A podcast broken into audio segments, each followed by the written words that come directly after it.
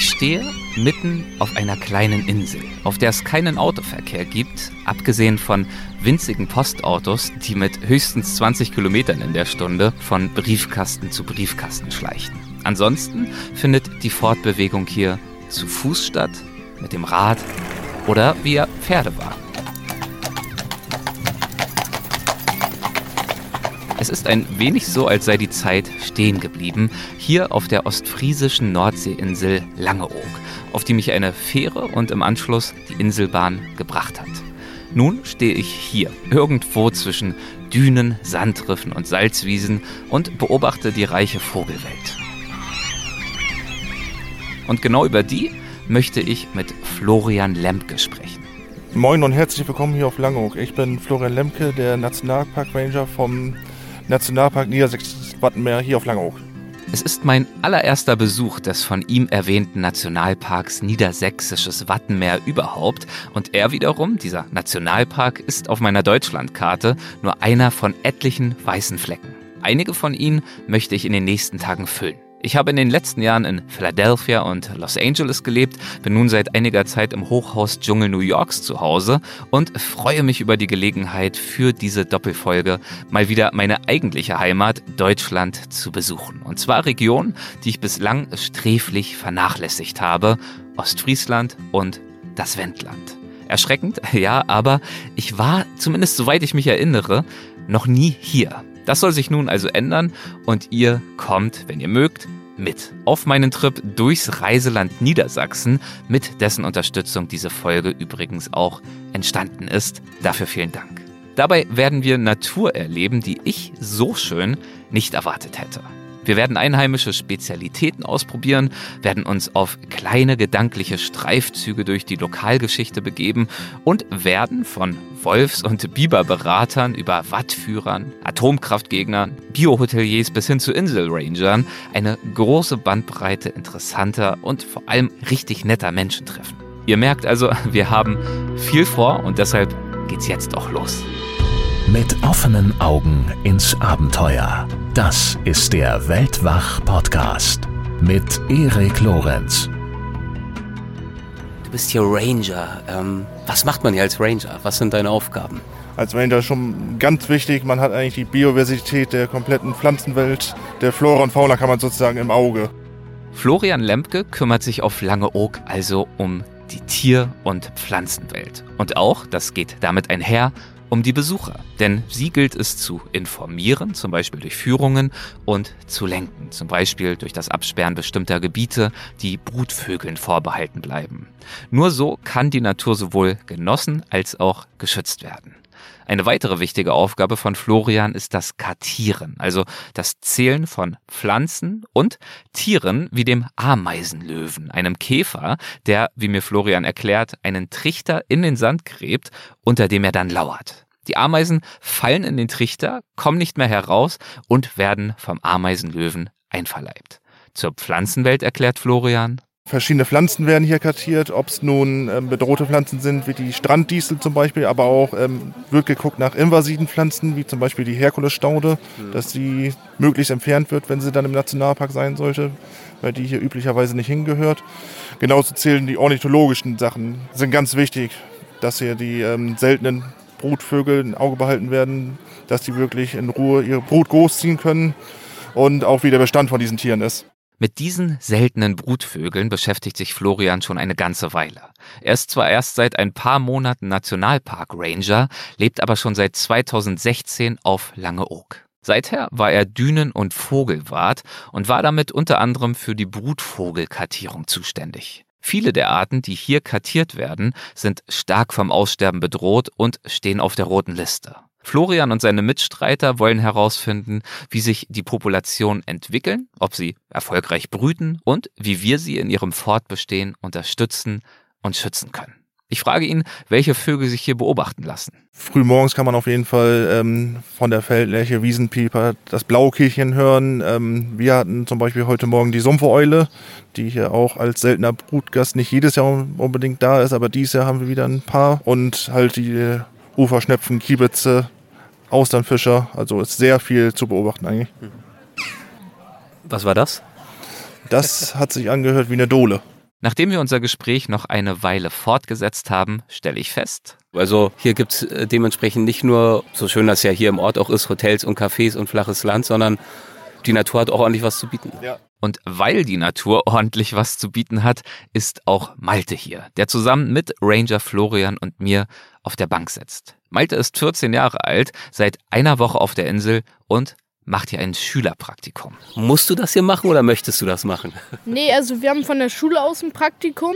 Ja. Und weil ich oft auf der Insel Urlaub mache, habe ich mir so gedacht, dass ich ja vielleicht nochmal eine andere Seite sehen kann. Und dann bin ich hier zum Ranger gegangen.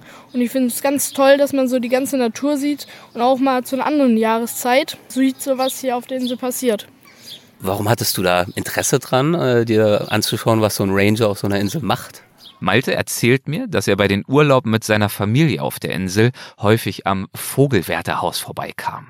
So hatte er die Idee, dort nach einem Praktikum zu fragen und bei der Arbeit im Naturschutz zu helfen. Also dann bin ich, habe ich da auch direkt eine E-Mail hingeschrieben, weil ich ja schon oft auf der Insel war und fand es einfach total interessant, dann jetzt auch hier zu sein und zu sehen, dass es mit vielen verschiedenen Aufgaben verbunden ist. Was war bisher so die, die spannendste Aufgabe aus deiner Sicht? Als wir die Brutvögel kartiert haben, weil wir da durch ein Möwengebiet gegangen sind, wo man no- also als Normalperson nicht hingehen darf, weil die Tiere dort brüten und sozusagen dann nicht gestört werden sollen. Aber manchmal kann man da halt durch, wenn man äh, mit dem Ranger unterwegs ist, weil man dort dann halt Aufgaben übernimmt und zu gucken, wie viele Vögel da sind, wie viele äh, Nachkommen es gibt. Und das war so das Spannendste, weil es dann auch mit Aufregung zu tun hat, wenn da die ganzen Vögel in die Luft steigen. Das glaube ich gerne, ja. Würdest du gern selber irgendwann äh, später was machen im Bereich Naturschutz?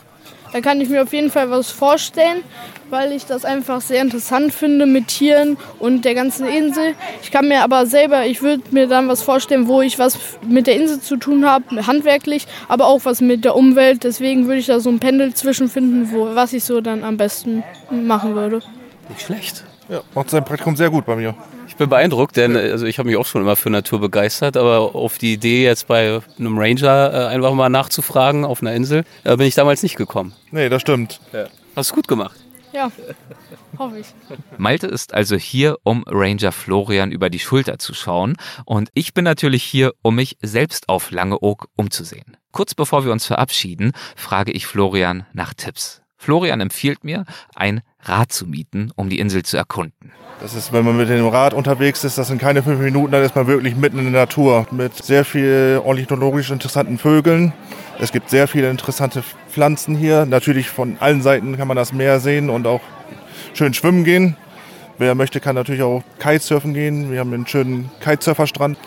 Fast am Ostende kann man auch noch eine Pause machen bei der Meierei, wo es das traditionelle Gericht die Dickmilch gibt. Das wurde mir schon empfohlen, Meierei. Da sollte ich also vorbeischauen, ja? Ja, also da, da ist auf jeden Fall, es ist ein Stück zu fahren, aber es ist auf jeden Fall immer eine Reise wert dahin. Wie lange brauche ich da ungefähr? Oh, mit dem Fahrrad eine halbe, dreiviertel Stunde. Ja, das schaffe ich. Ja, d- doch. Das lohnt sich auf jeden Fall. So schnappe ich mir also ein Rad und breche gen Osten auf, hinein in den Nationalpark. Unterwegs passiere ich einige der bedeutendsten Brut- und Rastgebiete verschiedenster Watt- und Wasservogelarten. Ich sehe Silbermöwen, auch die Heringsmöwe sowie die Lachmöwe mit ihren weiß- bis hellgrauen Gefiedern. Ich halte Ausschau nach seltenen Vogelarten wie dem Alpenstrandläufer, dem Kiebitz-Regenpfeifer oder auch Turmfalken, die hier unter Naturschutz stehen. Und ich genieße einen fantastischen Rundblick von einem Aussichtspunkt auf die Vogelkolonien, Dünenlandschaften, Salzwiesen und das Watt. Am Ziel meiner Tour erreiche ich das Café Meierei und spreche eine Person an, die zwischen den vollbesetzten Tischen auf der Sonnenterrasse hin und her eilt, hier das Kommando zu haben scheint und sich mitten im Trubel ein paar Minuten Zeit für mich nimmt. Dagmar Falke.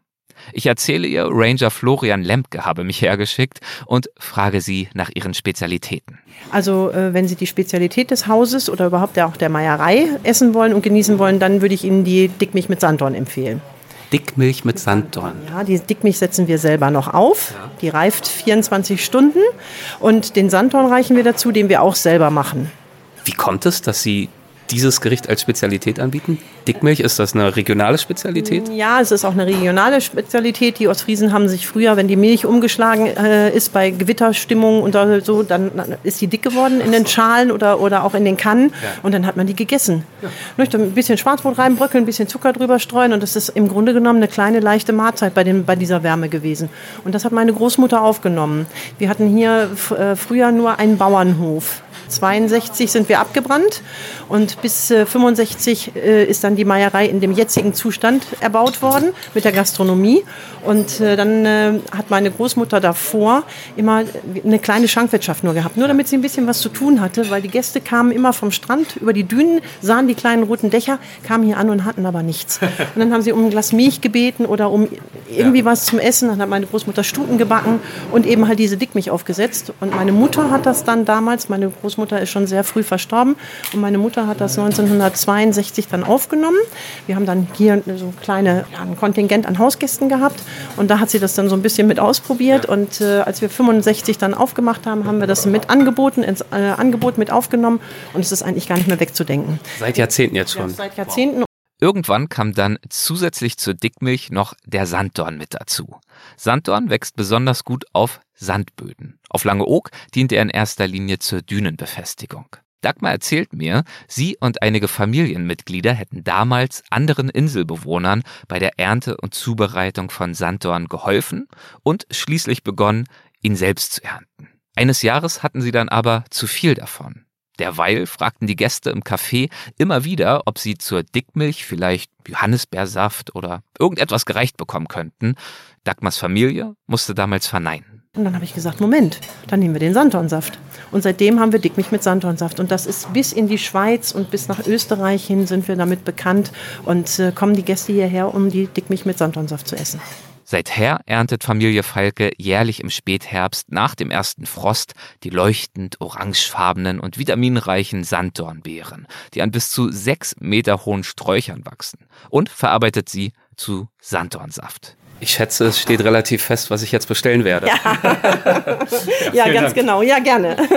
Ich suche mir draußen auf der Terrasse einen Platz an einem Tisch, an dem bereits ein etwas älteres Ehepaar Platz genommen hat. Sie sind hier zum Urlaub, ist das richtig?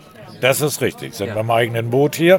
Ach, mit einem eigenen Boot? Ja, wir fahren auch gerne hier nach Langeoog, weil man hier halt sich gut bewegen kann, Fahrrad fahren. Mhm. Es gibt viele Möglichkeiten. Unter anderem hier zur Meierei. Ist ja, soweit ich das mitbekommen habe, relativ bekannt. Ne? Ist eine Institution hier auf der Insel. Man muss hier gewesen sein, wenn man die Insel besucht. da habe ich ja schon mal was richtig gemacht. Ja, in jedem Falle. Hallo. Können wir Ihnen schon etwas Gutes tun? Ja. Ja. ja. Jetzt bin ich gespannt, was Sie bestellen. Naja, was bestellt man hier? Dickmilch. Jawohl. Mit Sanddorn einmal bitte und Schwarzbrot. Ja, gerne. Seine Frau und ich tun es ihm natürlich gleich und bestellen Dickmilch mit Sanddorn. Die Dame erzählt mir, das ist eine Kindheitserinnerung für mich, weil das ist, als wenn ich Kind wäre wieder. Also gab es bei Ihnen wirklich auch? Ja, ja das gab es bei uns früher. Wir haben ja noch die Milch tatsächlich beim Wagen mit einer Kanne geholt, die frische Milch. Ja. Und was nicht verbraucht wurde, wurde halt auf die Fensterbank gestellt. Finde ich toll. Normalerweise muss man weit reisen, um irgendwelche ähm, exotischen kulinarischen Erlebnisse zu haben. Hier geht das schon auf der Insel. Ja.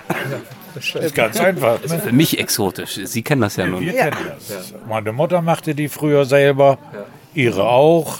Daher kennen wir die aus der Kindheit. Das heißt, Sie können jetzt gleich auch beurteilen, was uns hier dargeboten wird. Das wissen wir. Das, das wissen wir, dass die schmeckt. Okay. Wir kommen schon etliche Jahre, nur wegen der Dickmilch immer wieder hierher. Waren Sie bisher nur auf Langeoog oder auch auf anderen ostfriesischen Inseln? Wir kennen alle ostfriesischen Inseln. Okay. Wir reisen, wie gesagt, im Urlaub oder auch so mit dem Boot. Mhm. Segelboot natürlich, kein Motor. Und, äh, natürlich, weil es schöner ist? Es ist äh, entschleunigter. Mhm. Es ist, wenn Sie richtigen Segelwind haben, kein Lärm im Schiff, nur das Wellenrauschen, Wellen klatschen dann mal, ist klar. Aber ansonsten herrliche Ruhe. Kein, keine unangenehmen Gerüche von irgendwelchen Abgasen? Nee, das ist alles außen vor, das bleibt alles außen vor, das ist dann richtig schön. Das entspannt unheimlich. Und von daher machen wir auch Inselhopping, das heißt heute hier, morgen da oder hier drei Tage, dann mal auf die nächste. Und jede Insel ist halt anders. Mir bleibt dieses Mal leider nicht die Zeit, auch die anderen ostfriesischen Inseln, auf die er sich bezieht, zu besuchen, aber immerhin kann ich mir, während wir auf unsere Dickmilch warten, davon erzählen lassen. Ich höre Geschichten von und Erinnerungen an Norderney, Wangerooge, Jüst und Baltrum. Baltrum ist nur Natur. Die heißt ja auch so, weil man da bald rum ist. ist sehr klein, die Insel. Das ist somit noch die urigste wo man auch noch so die alten Gebäude von früher hat, redgedeckt alles. Meine Lieblingsinsel ist Spiekeroog. Äh, die ist noch mehr naturbelassen, hat aber dann schon ein bisschen mehr an Tourismus zu bieten. Bisschen Infrastruktur auch, was ja auch mal angenehm ist. Aber eben in alten Gebäuden. Die ostfriesischen Inseln, Borkum, Jüst, Norderney, Baltrum, Langeoog, Spiekeroog und Wangerooge, haben alle ihren eigenen Charakter. Manche sind kleiner, manche größer, aber landschaftlich ähneln sie sich durchaus. Ein Sandstrand zur offenen Meerseite hin, Dünen in der Mitte und Marschland zur Landseite, wo das Wattmeer liegt. Sie alle befinden sich nur etwa vier bis zehn Kilometer von der Nordseeküste entfernt und lassen sich dementsprechend mit Fähren bequem erreichen. Für diejenigen unter euch, die sich die Inselnamen gern merken würden, aber wie ich mit einem unzureichenden Gedächtnis versehen sind, verraten mir meine Tischnachbarn eine nette Eselsbrücke, nämlich den Satz, bei jeder Nordseeinsel belagern lustige Seemöwen Wattwürmer. Wenn ihr euch das so merkt, dann habt ihr die Inselkette von Ost nach West. Naja, wie auch immer, zurück zu den wichtigen Dingen des Lebens, denn jetzt kommt die Dickmilch. Da ist sie. Jetzt bin ich mal auf die Reaktion gespannt. Wir auf Ihre. Wird es dem äh, Ruhm und dem Legendenstatus gerecht? Also die erste Tat sehe ich, ist äh, die Schwarzbrotscheibe, die damit gereicht wird, zu zerbröseln und in die Dickmilch zu geben, ja? Ja, richtig. Ich beobachte weiter, was meine Tischnachbarn tun. Nachdem das Schwarzbrot zerbröselt ist, geben sie großzügig Zucker über die Dickmilch. Und dann wird der Sanddornsaft dazugegeben. Das schmeckt immer noch wie, wie früher. Das ist ein gutes Zeichen. So wie gewohnt, all die Jahre. Alles gut, schmeckt hervorragend. Darf ich noch ganz kurz, bevor ich Sie in Ruhe lasse, damit Sie es auch genießen können, fragen, wie heißen Sie eigentlich? Ich bin Petra. Petra. Wie meine Mutter, sehr schön. Und ich bin der Uwe. Wie mein Vater. Oh. Oh. Petra und Uwe. Im Ernst? Ja. Und wenn ich so überlege, generationsmäßig könnte es theoretisch sogar sein. Das könnte sogar sein. Oder, nein, passen. Nicht sein, aber passen. Dass du seine Mutter bist. Jetzt bin ich an der Reihe. Das ist auch wirklich lecker. Lecker. Ehrlich gesagt, Haben Sie das nicht geglaubt? Naja, es gibt ja auch Geschmäcker, wie man auf Englisch sagt, acquired taste, Sachen, an die man sich gewöhnen muss, die einem nur schmecken, wenn man schon seit Jahrzehnten isst. Und so ehrlich gesagt, Dickmilch klingt jetzt nicht so appetiterweckend für mich. Klingt so ein bisschen vergoren. Ne? Aber das ist richtig erfrischend. Sie ist wirklich lecker und erfrischend. Gerade bei diesen Temperaturen So ist es. Mm, jetzt bin ich happy. haben wir Ihnen nichts angeschnackt. So ist es. richtig, richtig. Wir schlemmen und genießen und unterhalten uns im Anschluss weiter über die ostfriesischen Inseln und das Segeln und das Meer. Uwe erzählt mir, dass er seit 40 Jahren segelt, seit 30 Jahren gemeinsam mit Petra. Sie sind also ein eingespieltes Team. Als Seglerin und Segler, gibt es da Besonderheiten, im Wattenmeer zu segeln? Was, worauf Sie achten müssen oder was vielleicht auch besonders schön ist? Ganz wichtig ist, dass man die Tide beobachtet, berechnet. Und das Schöne daran ist eben, dass man auch die Tierwelt, Vögel, Seehunde, Schweinswale erleben kann. Hauptsächlich Seehunde dann. Das ist, und eben die Ruhe. Und diese Veränderung des Wassers, das kommt und geht. Kommt und geht, ja, die Landschaft ändert sich dadurch. Ne? Macht schon Spaß, ist schön. Dann schaue ich mir das mal als nächstes an, würde ich sagen. Ja, viel Erfolg dabei, Viel Spaß, ja. dass Sie auch da diesen Eindruck gewinnen. Und hoffentlich rechtzeitig wieder weg bin, bevor das Wasser kommt. Das ist ja der, das ist die Kunst, ne? Ja, aber Da wenn es ein Wattführer macht, der kennt sein Handwerk, glaube Ich ich. verlasse mich drauf. Stimmt. Wir uns auch, denn sonst kommt das nirgend in, nirgends in die Welt. genau, genau. Das wäre das wär ein Jammer. Das werden wir aber. Petra und Uwe verlassen sich also auf meinen Wattführer, damit dieser sicherstellt, dass das, was wir hier gerade aufgezeichnet haben, tatsächlich auch ausgestrahlt wird. Ja, und ich verlasse mich ebenfalls auf ihn. Zu meiner Sicherheit, ja, äh, vor allem aber auch, um durch ihn meinen Blick, mein Verständnis und damit auch meine Wertschätzung schärfen zu lassen für den Landschaftsraum und das Ökosystem Wattenmeer. Ich treffe ihn, meinen Wattführer, am nächsten Tag früh am Morgen. Hallo und moin erstmal. Also ich bin Gerke, Gerke NON und hier Wattführer. Nicht nur einfach Wattführer, sondern Nationalpark Wattführer hier vor Schillig. Und auf den Wegen nach Norderney, Baltrum, Langeoog, Spiekoog, Minzenoog und zum Leuchtturm Arngast, manchmal auch zur Festungsinsel Langlötchen unterwegs. Ja, und jetzt gerade vor Schillig unterwegs. Da sind wir also gerade, laufen in Richtung aufgehende Sonne durchs Watt. Das ist eine wunderschöne Atmosphäre morgens. Nicht nur das, wir laufen auch in dem Wasser entgegen jetzt schon wieder. Ja. Wir sind ja ganz, ganz, ganz, ganz früh unterwegs jetzt gerade. Und wir hatten um 6 Uhr Niedrigwasser und tatsächlich seit 6 Uhr läuft das Wasser schon wieder auf. Das heißt, müssen wir uns ranhalten oder können wir uns noch ein bisschen entspannen? Ja, wir können entspannt gehen, entspannt, weil das Wasser kommt langsam, in langsamen Schritten. Und wenn man sieht, dass es kommt, dann kann man auch vor dem Wasser schön langsam an den Strand zurückgehen. Ja, Jedenfalls, wenn man weiß, was man tut. Aber deswegen ist man ja mit jemandem wie dir unterwegs. Genau so. Es gibt Schlechtwetterereignisse, es gibt Seenebel, das kennen wir heute Morgen. Also unterwegs war schon Nebel, hätte man heute Morgen vielleicht auch erleben können. Dann sieht man nichts und dann weiß man tatsächlich nicht mehr, wo man hingeht. Man läuft sehr schnell im Kreis. Man sollte aufpassen, was man macht. Aber hier ist heute Morgen keine Gefahr. Wir haben Wind und wir sehen die Gebäude am Strand. Und solange wir die sehen, wissen wir auch, wo wir hinlaufen können. Und hier dementsprechend sind wir sicher und safe, ja. Gerke ist schon als Achtjähriger durchs Watt mit nach Spiekeroog und Baltrum gelaufen. Er sagt, diese frühen Wanderungen waren wie eine Erleuchtung phänomenal schön. Es war eine ganz andere Welt, die sich ihm damals plötzlich bot und das, obwohl er hier in Ostfriesland geboren und aufgewachsen war. Viele Jahre später ließ er sich dann zum Nationalpark Ranger ausbilden. Da habe ich also Gefallen dran gefunden, Gäste, unsere Gäste hier an der Küste durchs Watt zu führen, ja. Durch unseren Nationalpark, unser UNESCO-Weltnaturerbe zu führen, ja. Was wir hier haben und was natürlich was ganz Besonderes ist. Was macht dieses Besondere in deinen ganz persönlichen Augen, in deiner Wahrnehmung aus? Also meine Wahrnehmung ist natürlich, da ich ständig unterwegs bin, vielleicht sogar ein bisschen getrübt, aber ich höre meine Gäste immer und sagen, das ist ja ähnlich wie in der Wüste. Da habe ich auch sowas erlebt. Eigentlich dieses Nichts. Und wenn man einmal genauer hinsieht, dann sieht man so viel, was man eigentlich über die Fläche gar nicht gesehen hat. Aber wenn man sich etwas konzentriert und dann auf den einen Meter, auf diesen einen Quadratmeter auf den Grund schaut, dann sieht man so viel und kann so viel entdecken, was man vorher niemals erahnt hätte, was man sehen könnte. Gerke hat es ja gerade schon erwähnt. Das hier, das Wattenmeer, ist sowohl ein Nationalpark als auch UNESCO-Weltnaturerbe. Außerdem ist es UNESCO-Biosphärenreservat. All das aufgrund seiner außergewöhnlich großen Artenvielfalt und der ökologischen und geomorphologischen Bedeutung.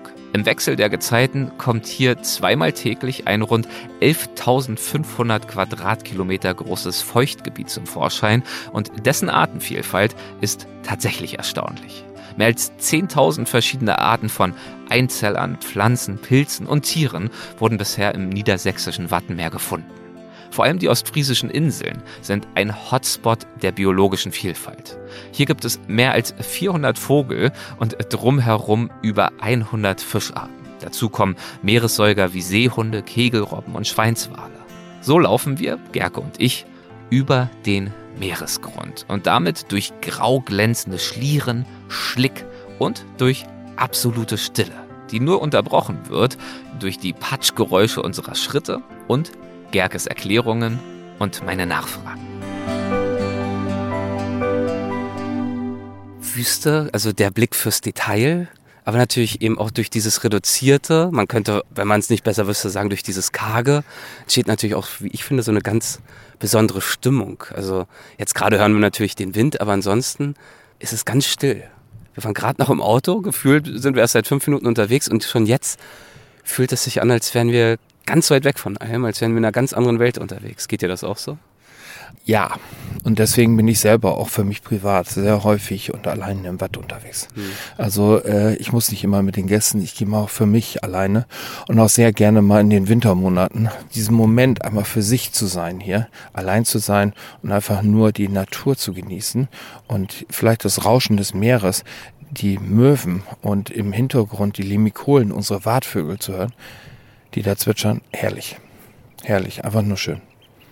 Wenn jemand noch nie hier war, ist für mich persönlich das allererste Mal im Watt erschreckenderweise und sich vorstellt, Watt, ja, das ist ja irgendwie so, eine, so ein schlammiges, totes Einerlei. Was würdest du entgegnen?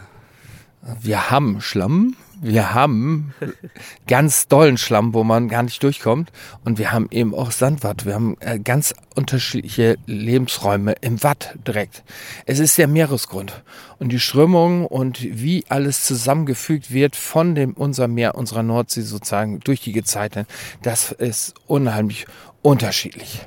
Also von bis kann man so viel zeigen. Man muss es erleben. Man muss es wirklich erleben. Man muss da sein. Du hast gesagt, ähm, es kommt auf den Blick fürs Detail an. Wenn wir jetzt hier unterwegs sind, worauf soll ich achten? Ich sehe jetzt hier schon ganz viele Spaghetti-Türme im Sand. Wofür soll ich meinen Blick schärfen? Erstmal auf die Weite. Hm. Die Weite ist das Entscheidende, das Weite sozusagen, wo wir jetzt also den Himmel förmlich den Meeresgrund touchen sehen. Ja. ja. Und das nichts anderes ist es. Es ist der Meeresgrund. Und dann geht man ins Detail, dann guckt man mal vor seine Füße. Du hast es schon angesprochen, ganz viele von diesen Sandspaghettis, die unser Arinicola Marina, unser Wattwurm, dann natürlich rausgeschoben hat. Der reinigt, der klärt hier den Sand. Alles voll damit. Alles voll damit. Ja. Und wir haben hier unheimlich viele. Also alleine in Niedersachsen erzählen wir mindestens eine Milliarde Wattwürmer. Aber das ist ein Refugium, die natürlich Nahrung bieten für viele, viele Limikolen, viele Wartvögel, die hier natürlich reinkommen, reinfliegen, um dieses wohl weltweit größte Fly-In-Restaurant zu nutzen. Sehr gut. Gerg erklärt mir, dass das allermeiste Leben sich im Untergrund verbirgt, im Wattboden. Auf der Oberfläche finden wir auch was. Ich habe den Kescher dabei, um einmal durchs Wasser zu ziehen, um einmal Garnelen und Fische zu fangen. Aber im Untergrund haben wir so viele Arten, die wir dann erst sehen, wenn wir dann von oben vielleicht etwas näher rangehen, etwas näher schauen, die Spuren von ihnen finden und dann einmal nachgraben. Nachgraben, was sich im Untergrund befindet. Genau das, den Kescher durchs Wasser ziehen, sowie mit der Forke im Wattboden nachgraben, werden wir gleich noch tun. Dann äh, schauen wir uns mal ein bisschen um hier im Watt, würde ich sagen. Ja, lass uns mal ein Stückchen gehen, Wälder. Was direkt ins Auge springt, die spaghettiartigen Wattwurmhaufen, die wir wirklich überall sehen. Es ist äh, beeindruckend, wenn ich mir vergegenwärtige, dass sie alle seit Beginn der derzeitigen Ebbe entstanden sind. Die Wattwürmer sind also wirklich fleißig. Und das ist doch gut so, denn durch seine Lebensweise im Sand des Watts ist dieser Wurm ein wichtiger Bestandteil im Ökosystem Wattenmeer. Er frisst ständig den Sand des Watts und filtert dadurch die organischen Stoffe heraus, welche er dann verwertet.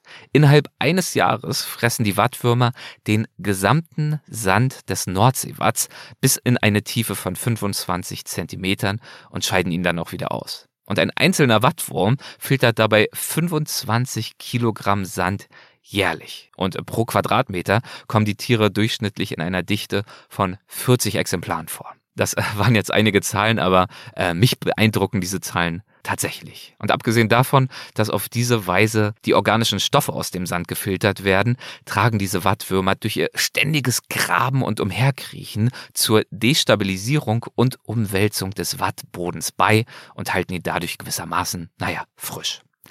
Nachdem Gerke ein paar Wattwürmer ausgegraben und sie mir gezeigt hat, erreichen wir einen Priel, einen natürlichen Wasserlauf im Watt. Hier, wo das Wasser etwas tiefer ist, es reicht uns bis knapp unters Knie, zieht Gerke seinen Kescher hinter sich her.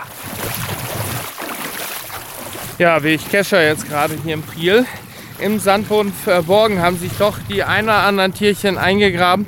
Und wenn ich da ranpatsche, wenn ich da durchlaufe hier, dann schrecke ich sie rauf und dann halte ich meinen Kescher daneben, dahinter. Und dann hoffe ich, dass wir gleich mal irgendwas auch im Netz haben. Wir haben hier. Oh ja, oh. Oh ja, ne? Alles voll. Und zwar nicht nur ein bisschen, sondern den einen oder anderen Fisch. Natürlich, natürlich auch Muschelschalen. Aber wir haben ganz viele Garnelen, aber auch diesen kleinen Fisch hier, den Grunde. Ja. Das sind unsere Nordseegarnelen. Die fangen wir natürlich ganz viel hier. Also nach zwei Minuten schon ist der Ach, Kescher was. voll. Ach was, das geht manchmal noch schneller. Also Zeigt, ich meine, du hast das vorhin äh, in der Anmutung, in der Atmosphäre mit einer Wüste verglichen. Ja. Und auch bei einer Wüste sagt man ja, die Wüste lebt. die Wüste lebt. Und das hier zeigt, Und hier äh, das diese- Watt lebt auch. Ja, diese vermeintliche Einöde lebt.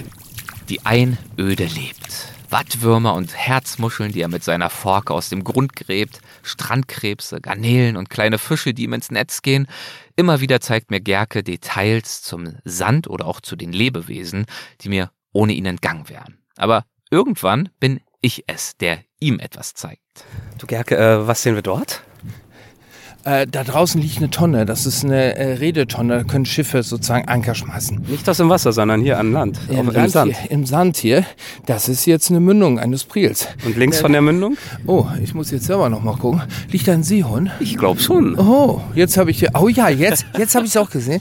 Und ich glaube, so langsam hat er uns auch gesehen. Ich könnte ja mein Fernglas, aber gegen das Licht sehe ich nur einen Schatten. Aber ich habe jetzt gesehen, wie er seine Flosse hoch- hochgehoben hat. Äh, das ist natürlich ein Glück, dass wir sowas sehen. Das ist ganz selten. Also Seehunde liegen immer dort, wo es ganz tief ist und wir Menschen gar nicht sind. Also wenn wir als menschliche Gestalte ankommen, dann ist das wie ein Eisbär. Und Eisbären ist der natürliche Feind von Seehunden, auch wenn die schon Jahrtausende keinen Eisbären mehr gesehen haben. Aber genetisch ist es veranlagt nach dem Motto, das ist mein Feind. Aber am besten sieht man die Seehunde, wenn man mit dem Schiff vorbeifährt. Es gibt ganz viele Ausflugsfahrten hier an der Küste, wo man mit Schiffen dann wirklich teilweise auf 20 Meter Auge in Auge mit den Seehunden und sie alle sieht, dann auch die Unterschiede sieht, die kleinen sieht, die großen sieht und die Kegelrobben sieht. Und Kegelrobben sind die, also sind die größten so, äh, Raubtiere Europas. Wissen viele nicht. Ist überhaupt Das wissen sie und die haben wir. Die liegen bei uns hier auch am Sand und sind somit die größten Säugetiere Europas und wir haben sie hier an der Küste. Ja. Wir haben bei uns in der Sendung eine Folge gemacht mit äh, dem Forschungstaucher und äh, Kameramann Uli Kunz. Ich weiß nicht, ob dir der was sagt. Macht auch viel bei Terra X mit. Und wir haben uns unterhalten über die Wildnis der Nord- und Ostsee, was ja fast für viele wie ein Widerspruch klingt. Ostsee, Nordsee, da ist doch nicht viel. Das hier ist der Gegenbeweis. Ja.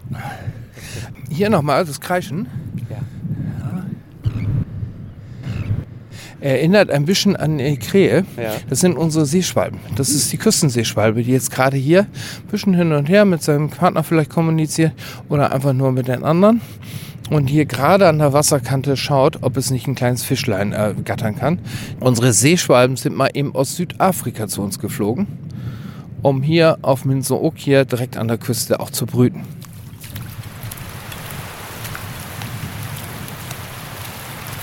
Schließlich erreichen wir die Wasserkante. Dort, wo die Wellen sanft gegen den Sand brannten. Man hört es. Ich glaube, wir erreichen so langsam den Ort, an dem es nicht weitergeht. Nee, hier geht's nicht weiter. Hier fahren die größten Schiffe der Welt, können hier durchfahren gleich mal. Also es geht hier natürlich nur erst flach rein, aber dann haben wir da das tiefe Fahrwasser nach Wilhelmshaven hoch, die Jadefahrrinne.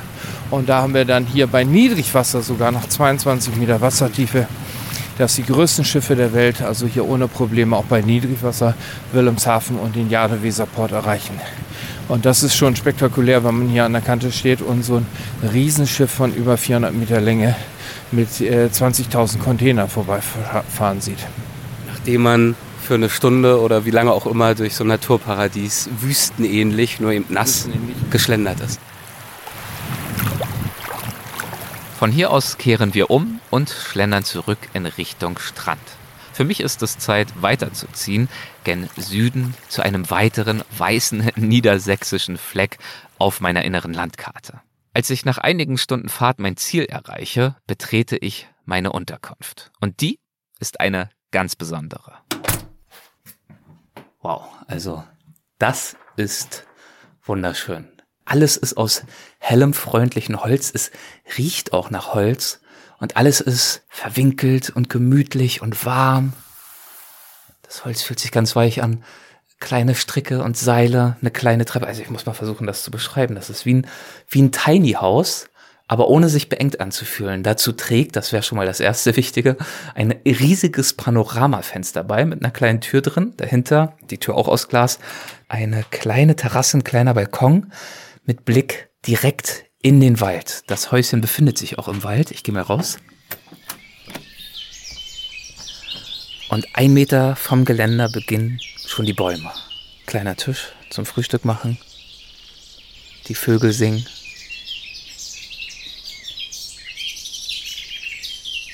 Dies hier ist nicht einfach nur ein Haus, das irgendwo im Wald steht, sondern es ist eines, das in ihm zu schweben scheint. Ein Baumhaus. Und hier auf diesem kleinen Balkon, auf dem ich stehe, begleitet vom Singen der Vögel und dem Rauschen der Blätter, lasse ich mich etwas später mit einer der Personen nieder, die dieses Kleinod erdacht haben. Barbara Kenner. Sie sagt von sich, also ich gehöre ja zu den Ökodinosauriern. sie erzählt mir, sie sei mit 18 das erste Mal auf eine Demonstration gegangen, damals gegen das Atommüllendlager in Gorleben. Wie kann es sein, dass wir einen Müll produzieren, der für eine Million Jahre unseren Kindern, Enkeln und so weiter auf der Tasche hängt? Also wie kann irgendjemand so eine Entscheidung überhaupt treffen? Und dass da gesellschaftlich kein Aufschrei gekommen ist, wundert mich heute noch. Also es, wir haben kein einziges politisches System, das wir jetzt geschichtlich kennen, das auch nur tausend Jahre überdauert hat, produzieren aber Müll, der eine Million Jahre sicher lagern muss. Nee, geht mir heute auch noch nicht auf, was für mich dazu geführt hat, dass ich mein Leben sehr stark ähm, an damals nannte man es nicht Nachhaltigkeit, sondern an Ökologie ausgerichtet habe. Also ich bin in die USA in eine Kommune gegangen, habe hinterher selber eine gegründet und habe 14 Jahre in verschiedenen Kommunen gelebt, weil ich gedacht habe, okay, in Gruppen lebt man besser und auch nachhaltiger. und als wir hierher gekommen sind, sind wir aus einer größeren Kommune ausgestiegen und haben dann gesagt, okay, wir wollen irgendwie mal Kleinunternehmertum und Kleinfamilie leben. Wir haben also den Ausstieg aus dem Ausstieg gemacht. Ja den Ausstieg aus dem Ausstieg. Nach vielen Jahren in verschiedenen Kommunen wünschten ihr Mann Kenny und sie sich also eine Kleinfamilie und Unternehmertum statt Großgemeinschaft. Sie begann die Verwirklichung eines lange gehegten Traumes zu erwägen, den eines eigenen ökologischen Gästehauses. So kommt es, dass die beiden heute, mehrere Jahrzehnte später, das Biohotel Kenners Landlust betreiben, das zugleich auch eine Lebensgemeinschaft ist. Es befindet sich im Herzen Niedersachsens. Konkreter, wie Barbara schmunzelnd sagt. In einer touristischen No-Name-Region, weil in Niedersachsen sind es ja normalerweise die See, die lockt und dann die Heide. Aber wir sind hier nicht in der Heide, wir sind nicht an der See, wir sind einfach irgendwo im Wendland, in irgendeinem so komischen Wald, den keiner kennt. Ja. So, ne? Irgendwo im Wendland also. Und damit haben wir das Hotel nun zumindest schon einmal kurz verortet. Das Wendland ist gewissermaßen Niedersachsens wilder Osten mit herrlichen Naturlandschaften und einer vielfältigen Tier- und Pflanzenwelt, die wir in der kommenden Folge dann noch genauer kennenlernen werden. Es ist eine Gegend voller Wiesen, Wälder und Elbtalauen, dazwischen hübsche Fachwerkstädtchen und Dörfer, die Kunsthandwerkern und Kreativen zur Heimat geworden sind. Seit 2023 trägt die Urlaubsregion Wendland-Elbe den Green Destinations Silver Award für die umfassenden und systematischen Nachhaltigkeitsbemühungen. Das Programm zertifiziert und fördert nachhaltige Reiseziele weltweit nach ökologischen, sozioökonomischen und kulturellen Kriterien. Das Wendland ist bundesweit erst die zweite Destination, die einen Green Destinations Award erhalten hat. Also wir sind eigentlich im, in der Mitte der Welt und vor allem im Zentrum von Deutschland, weil zwischen Hamburg, Hannover und Berlin genau in der Mitte liegt ein wunderbarer Wald, die Görde, und da sind wir. Die Görde ist Niedersachsens größter zusammenhängender Wald, der in seinem Kern nie gerodet war und ein altes, kaiserliches, königliches und fürstliches Jagdrevier war. Das ist etwas, was Wälder meistens sehr schön macht, weil Jagdreviere, da wird nicht nur auf Holzproduktion geachtet, sondern auch darauf, dass sich die Herrschaften dann auch wohlfühlen. Und deshalb ist die Görde sehr, sehr vielfältig. Und diese Mischung aus einem Kern, der nie gerodet war, also das heißt, wir haben endemische Arten, die nicht ausgestorben sind. Und für mich war es total spannend, hierher zu ziehen. Ich bin am Waldrand aufgewachsen, aber so ein typischer, normaler, kleiner Restwald, wie man das halt so kennt. Das eine oder andere Reh drin, auch schon schöne Bäume. Aber hier ist schon ein bisschen Wildnis. Also es ist wirklich so, als ich hergezogen bin und gemerkt habe, also erstmal läuft hier wirklich alles rum, von Hirsch, Wildschwein, Reh, Hase. Wir haben auch richtig viele Hasen und Wölfe laufen hier natürlich inzwischen auch rum. Und zu merken, wie vielen ich hier begegne, das fand ich total beeindruckend und schön. Also ich wohne unheimlich gerne hier. Ja. Ich empfinde das als Geschenk. Jeden Tag, wenn ich aus meinem Haus gehe und rüber gehe, bin ich einfach nur glücklich, atme ein und denke, Wir lieben das Wendland und finden es einfach total toll, hier zu wohnen. Man ist ja gefühlt schon so ein bisschen mitten im Nirgendwo hier. Definitiv. Wir sind ein Platz, an dem du dir selber begegnen kannst und auch wirst. Also wir haben gemerkt, dass Menschen, die ihren Alltag so vollstopfen mit ich will mir nicht begegnen, die werden hier nicht glücklich, mhm. sondern du musst schon auch in dir das Gefühl haben, in der Ruhe komme ich zu mir. Und das kannst du dann hier sehr gut tun, wobei äh, wir auch ganz viel dazu tun, dass Menschen in Kommunikation kommen. Also weil wir sind der Meinung, Nachhaltigkeit erstreckt sich nicht nur auf Essen, auf Bau oder so, sondern auch auf unsere Beziehungen untereinander. Auch ich lerne das Hotel in den nächsten Tagen gleichermaßen als ein Ort der Ruhe kennen, wie auch als ein Ort des Miteinanders. Eine Balance, die sich schwer erzielen lässt. Morgens und abends wird zum Beispiel zusammen gespeist und geplaudert, dazwischen aber vollkommene Abgeschiedenheit, wenn man sie wünscht. Und ich tue das definitiv. Noch vor wenigen Nächten war ich, ich habe es ja vorhin schon erwähnt, in New York, Manhattan, um genau zu sein, wo ich mitten im Hochhaus-Dschungel im 22. Stock wohne. Dann der Flieger, ein Zug, ein Taxi, ein Mietwagen, der Stopp an der Nordsee, dann wieder der Mietwagen. Und jetzt Stille. Nur die Laute des Waldes und sonst nichts. Ein Ort, der mir gut tut, aber auch sich selbst. Das liegt daran, dass Barbara und Kenny ihre lebenslangen Werte, also Nachhaltigkeit, Gemeinschaft und so weiter, auch in dieses Projekt haben einfließen lassen. Als wir 2000 hierher gekommen sind, haben wir gesagt, wir wollen auf jeden Fall was Nachhaltiges machen und wir wollen auch Nachhaltigkeit einfach zur Maxime unseres Handelns machen und auch gerne weitergeben, was wir weitergeben können. Das heißt, wir haben 2000 das Hotel aufgebaut, komplett biologisch saniert, renoviert, 100 Prozent Bioessen.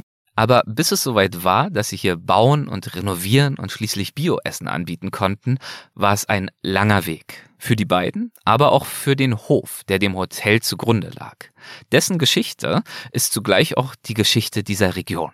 Als Barbara begann, sich mit dieser spannenden Geschichte zu befassen, wurde sie sich zuerst bewusst, dass das Bauernhaus außergewöhnlich groß für einen solchen Hof in dieser Gegend ist. Dies erschien ihr umso rätselhafter, da die umliegende Natur zwar wunderschön, der Boden zur Landwirtschaft, aber wenig geeignet ist. Hasenheide nennt sie die Wiesen und Felder hier. Man bewertet Boden auf einer Skala von 0 bis 100 mit Bodenpunkten. Bei meinem Bruder 68 hier 12. Das heißt? Hier wächst nichts.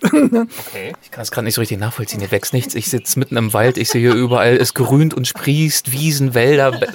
Es geht um Produktion. Okay. also wenn ein Hof produziert und der okay. muss ja Getreide produzieren, okay. zum Beispiel konnten die hier keinen Weizen anbauen. Eine extrem ertragreiche klassische Landwirtschaft schied also als Grund für die großzügige Bemessung des Bauernhauses schon einmal aus. Die haben hier hauptsächlich Roggen, Leinsaat und Sachen angebaut, die einfach nicht viel, die schlecht, auf schlechten Böden gedeihen. Davon wirst du aber nicht reich. Also warum baust du so ein Riesenhaus? Ja. Und ähm, dann haben wir so ein bisschen nachgeforscht und diese Heidebauern besser verstanden, weil die haben im Prinzip, die Heide wurde von den Schafen beweidet. Sie haben Schaffleisch gehabt, sie haben Schafwolle gehabt und sie haben Bienen gehabt, weil die Schafe haben morgens in dieser Heide die ganzen Spinnenweben kaputt gemacht, sodass die Bienen wunderbar Heidehonig machen konnten. Und Wachs von den Bienen haben sie auch gehabt.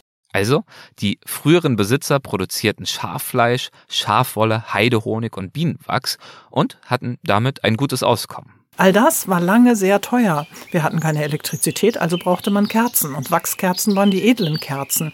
Es gab keinen Rübenzucker, also gab es Honig und der war auch sehr teuer. Doch dann änderten sich die Dinge, und zwar mehr oder weniger schlagartig.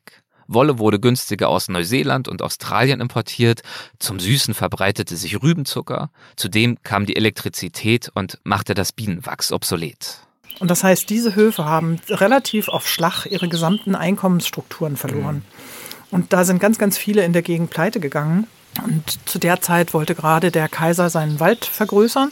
Also hat er das ganze Dorf aufgekauft, hat die Ländereien in Wald umgewandelt und die Häuser wurden für ungefähr 70 Jahre für Waldarbeiter genutzt. Als dann Jahrzehnte später Maschinen begannen, die Waldarbeiter zu verdrängen, verkaufte die Forst in den 1970er Jahren das Farmhaus samt Grundstück an die Vorbesitzer der Kenners, die das Gebäude damals zu Ferienwohnungen ausbauten für Landlufthungrige.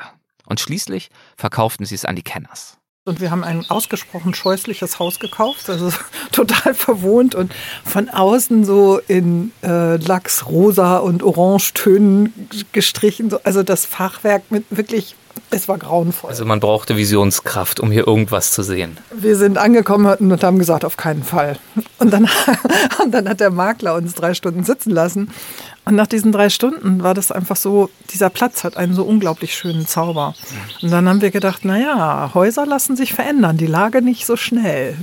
Und dann waren wir so ein bisschen hooked und haben gesagt, okay, hier bleiben wir, wir gucken mal, ob wir das hinkriegen, haben dann gerechnet, haben gebaut und so begann das Projekt Kenners Landlost. Ein immenses Projekt und ich komme nicht umhin, die beiden für ihren Mut, ihre Visionsstärke und Tatkraft zu bewundern. Sie mussten Kredite aufnehmen, Förderungen beantragen, Mitarbeiter einstellen, Versicherungen abschließen, Baustellen eröffnen und managen und noch vieles, vieles mehr tun, was mit so einem Hotelbetrieb nun mal einhergeht und wenig mit der romantischen Vorstellung eines kleinen Waldparadieses zu tun hat. Besonders bemerkenswert, trotz all dieser Aufgaben und Herausforderungen hat Barbara nie aus den Augen verloren, worum es ihr im Kern geht.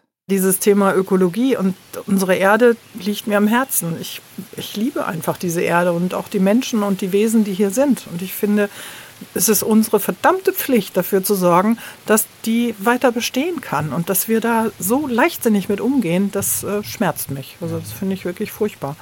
Und deshalb versuchen wir unser Handeln danach auszurichten und das aber auch so zu machen. Ich will nicht immer ständig diesen Vortrag von wegen, es ist alles furchtbar. Und ich möchte auch nicht ständig hören, oh, die Klimakrise wird uns alle. Nein, ich möchte gerne, dass wir gucken, was können wir denn tun? Was können wir denn auch mit Lust und Freude tun? Und nachhaltiges Handeln ist ja nicht immer nur Verzicht und gruselig und sonst was. Ja, klar, wir haben auch auf vieles verzichtet im Laufe jetzt unserer Karriere, weil das ist natürlich nicht billig so zu bauen. Wir hätten auch so ein Baumhaus jetzt mit viel mehr Plastik, ich würde sagen, für einen halben Preis hinstellen können. Aber das ist ja nicht das Ziel. Das Baumhaus ist ein gutes Stichwort, denn in einem davon sitzen wir ja nach wie vor, beziehungsweise auf seinem Balkon. Das Rauschen, das ihr im Hintergrund hört, ich habe es vorhin schon mal angedeutet, das ist kein Tonfehler, sondern wie erwähnt das Blätterdach im Wind. Als Ergänzung zu den Zimmern im Farmhaus stellen diese Baumhäuser die bisher letzte Hinzufügung zum Biohotel dar und den letzten Kraftakt. Erst vier Wochen vor meiner Ankunft sind sie fertig geworden. Der Bau war für zwei Jahre veranschlagt worden, musste dann unter anderem wegen Covid mehrfach verschoben und dann aber plötzlich doch ganz schnell durchgeführt werden, um gewisse Förderung nicht zu verlieren. Aber wir haben den zwei Jahre Bau in acht Monaten durchgekloppt Dementsprechend sind wir im Moment auch leicht hohläugig, aber glücklich. Acht Monate also statt zwei Jahre. Und wenn wir hier von Baumhäusern reden, dann äh, sprechen wir nicht, das sollte ich vielleicht nochmal klarstellen, von rustikalen Bretterverschlägen, sondern von wunderschönen Konstruktionen. Ich äh, werde ein paar Fotos in die Show Notes auf der Website und auf Instagram packen, dann könnt ihr euch das anschauen. Und natürlich sind sie gänzlich unter biologischen Gesichtspunkten erbaut. Zum Beispiel aus offenporigem, geseiftem Holz. Das ist eine der ältesten Formen, Holz haltbar zu machen. Und mit Wänden, die mit Edelwollputz versiegelt wurden. Also Wolle vom Schaf, zerrupft, mit Leim versetzt und in einen Putz verwandelt und der geht dann auf die Wand. Ich bin gerade von der Wolle sehr begeistert, weil die gibt dir nochmal das Gefühl, dass die Wand nie kalt ist. Mhm. Also selbst wenn es richtig kalt ist, kannst du das anfassen und findest das gemütlich und es spart auch Energie.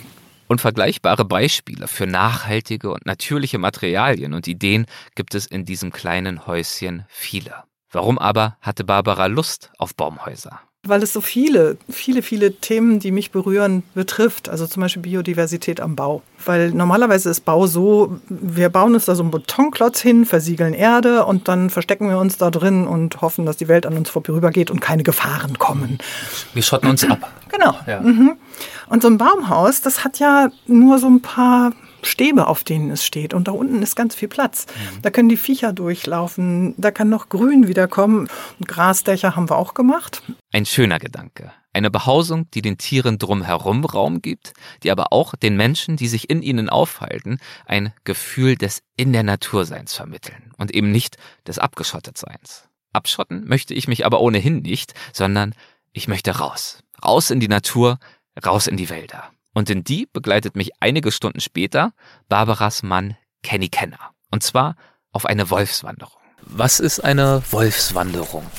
Wandern der Wölfe? Eine Wolfswanderung, eine Wolfstour wird oft ein bisschen missverstanden, äh, weil Teilnehmer auch manchmal denken, wir wandern zu den Wölfen und wir sehen dann Wölfe. Und es geht Ich bin darum, jetzt schon ganz gespannt. und, äh, es geht darum, Wölfe zu sehen.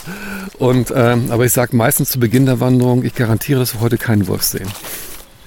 Dann sehe ich, Da muss ich jetzt die Erwartungshaltung also anpassen. Genau, das natürlich. Leute so ein bisschen in sich zusammenfallen äh, und dann sagen, äh, oh, schade, aber so ist es, weil äh, Wölfe haben viel, viel bessere Sinne als wir. Das heißt, wenn ich Menschen zu Wölfen führen wollen würde, müsste ich sie anfüttern, anlocken, sie präsentieren, dann sind sie in einem Zoo und das wollen wir ja nicht. Also Wölfe sind Wildtiere, die werden nicht angelockt, nicht angefüttert, das macht sie eher gefährlich für uns, wenn sie merken, dass in Menschennähe Nahrung ist.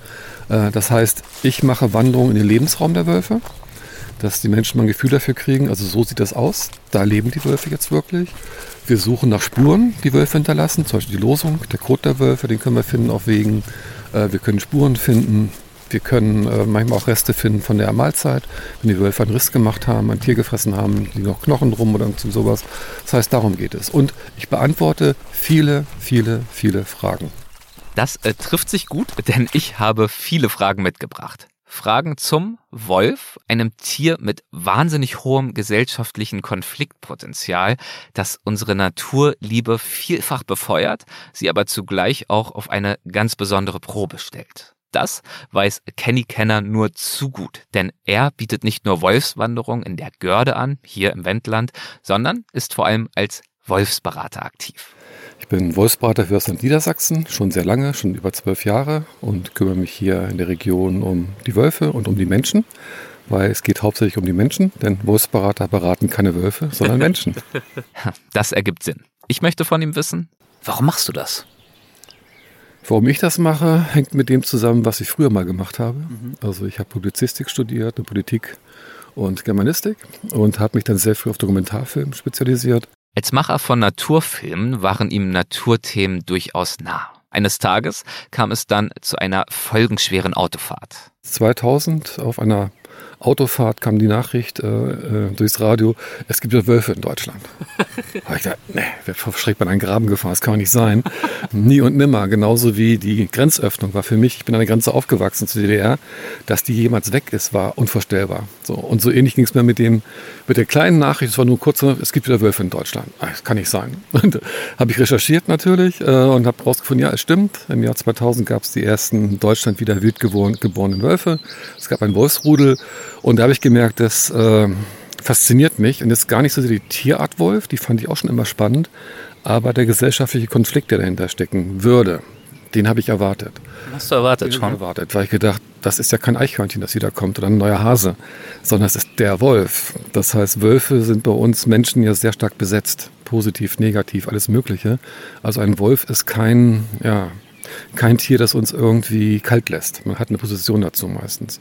Und da war mir klar, das wird gesellschaftlich zu Problemen führen. Und das war meine Überlegung auch dann dafür, was zu tun und dafür zu sorgen, dass die Akzeptanz wächst und erhalten bleibt und ähm, sozusagen die Gesellschaft sich darauf vorbereitet auch, weil wir haben hier gerade bei uns in der Region schon für den Wolf gearbeitet, mit den Schäfern zusammen und Herdenschutzmaßnahmen geübt und äh, gezeigt, bevor sie angekommen sind. Und Das war, ein Das ganz, das war eine ganz wertvolle Arbeit, weil wir dadurch sehr wenig Risse hatten, sehr wenig Probleme hatten bis heute. Äh, Das wirkt noch fort. Aber wie gesagt, der Antrieb, äh, so viel Zeit auch da reinzustecken, ist vor allem gesellschaftlich zu arbeiten und diesen Konflikt zu entschärfen. Das ist sozusagen meine Hauptmotivation. Und dann, während der Arbeit mit den Wölfen, merkt man auch, wie faszinierend diese Tiere sind. Also sozusagen, es ging parallel bei mir. Also Wolf war schon interessant, aber wie spannend diese Tierart ist, hat sich mir erst erschlossen durch Beobachtungen, äh, durch Schulungen, äh, durch immer mehr Erfahren, weil die Wolfsforschung in Deutschland ist ja sehr neu. Seit 23 Jahren haben wir Wölfe. Wo sollen die Experten herkommen? Also Wolfsexperten in Deutschland kann man wirklich an einer Hand abzählen.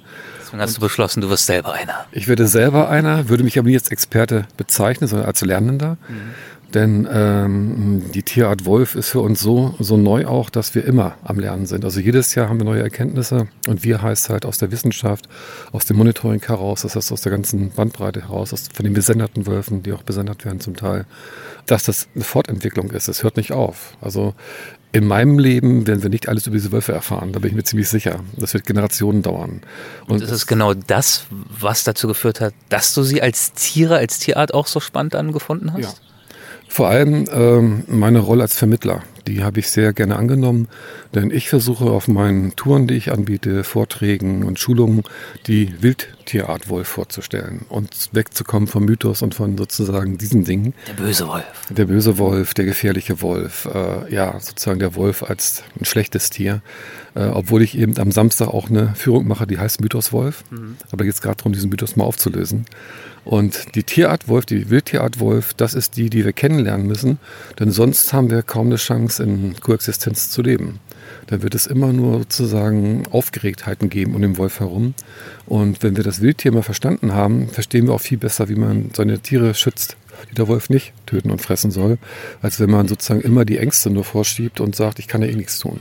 Mhm. Äh, weil der ist ne, fast übermächtig, der überwindet jeden Zaun und es gibt ja viele neue Mythen, die entstanden sind. Man braucht gar nichts machen, das hilft sowieso alles nicht, wird dann erzählt.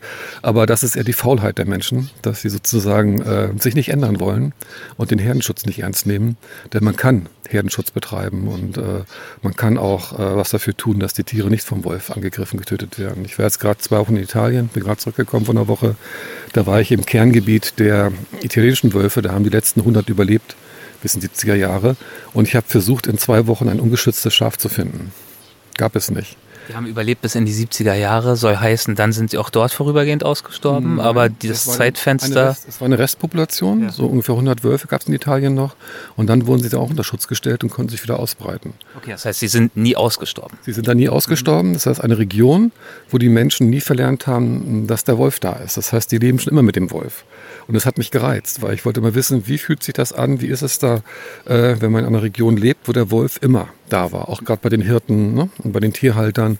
Das ist wahrscheinlich ähm, dann so selbstverständlich wie hier, wenn du Hühner hast äh, genau. und du weißt, hier gibt es halt Füchse, dann muss ich irgendwie genau. die Tür nachts zumachen. Ich sehe hier auch keine ungeschützten Hühner nachts rumlaufen. Genau. Und da, äh, das war in den sibirischen Bergen, also oberhalb äh, der Abruzzen, es gab kein ungeschütztes Schaf ich habe mich wirklich bemüht.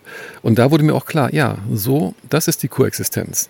Und trotzdem ist das da für die Wölfe kein Paradies, sondern sie werden auch illegal geschossen, vergiftet. Ähm, aber sie sind sozusagen Bestandteil der Kultur und man hatte nicht das Bestreben, sie komplett auszurotten. Das ist der große Unterschied. Und bei uns waren sie wirklich weg und man darf nicht vergessen, 150 Jahre sind eine lange Zeit. Wie viele Generationen sind das?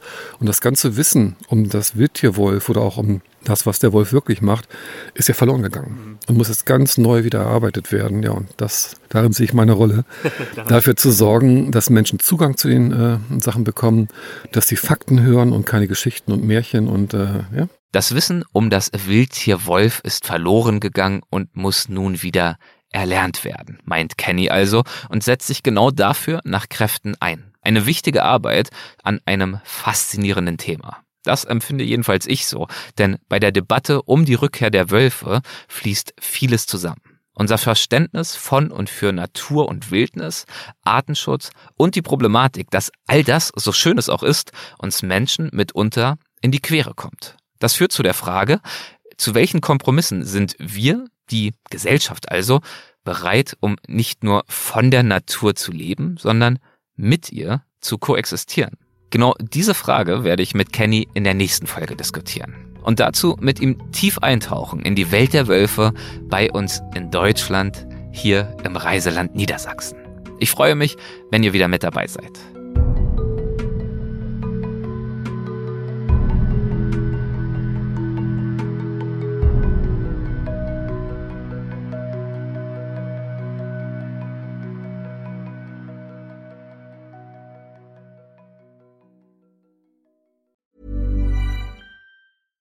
Catch yourself eating the same flavorless dinner three days in a row?